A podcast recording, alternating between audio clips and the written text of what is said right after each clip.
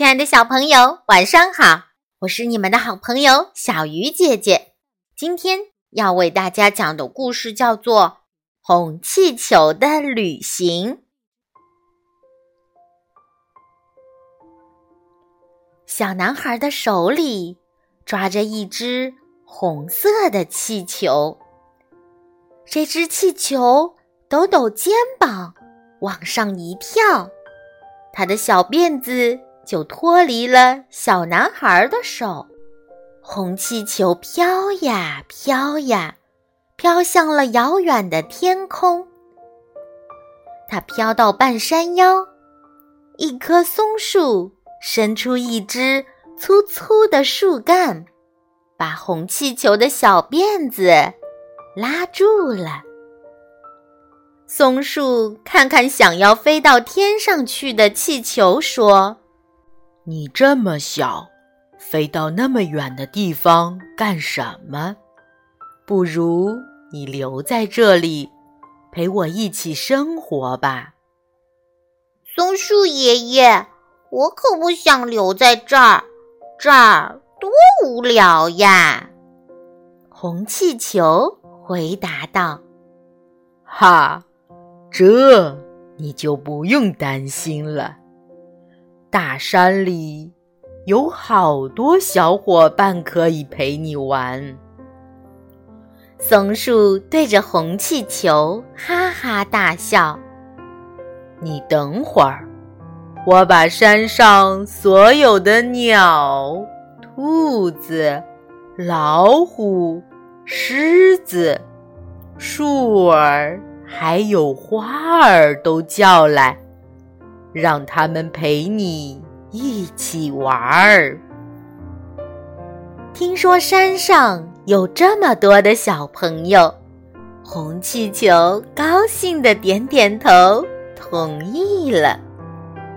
于是就留在了松树爷爷家。山脚边有一个树林，住着特别喜欢管闲事的乌鸦一家。在夜色里，乌鸦一家看到了红气球，都惊奇地伸着脖子瞧，不知道这个红红的圆家伙是什么。乌鸦妈妈喜欢冒险，想飞到山腰上看个究竟。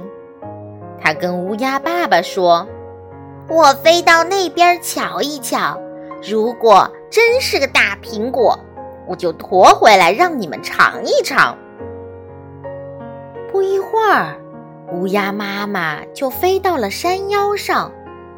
这时候，松树已经睡着了。而红气球也在做美梦。乌鸦妈妈睁大眼睛仔细瞧着，又走近几步，一直走到气球身边，伸出尖尖的嘴巴，在红气球身上用力地啄一下。只听见“啪”的一声，红气球爆了。乌鸦妈妈吓得赶忙张开翅膀往家飞，可是没飞多远，他又转过身，向松树看了一眼。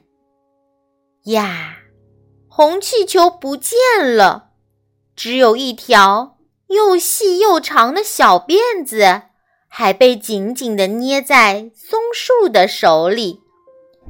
乌鸦妈妈哈哈大笑。轻松愉快地飞回家睡觉了。亲爱的小朋友，睡觉时间到啦，让我们一起进入甜甜的梦乡吧。祝大家晚安。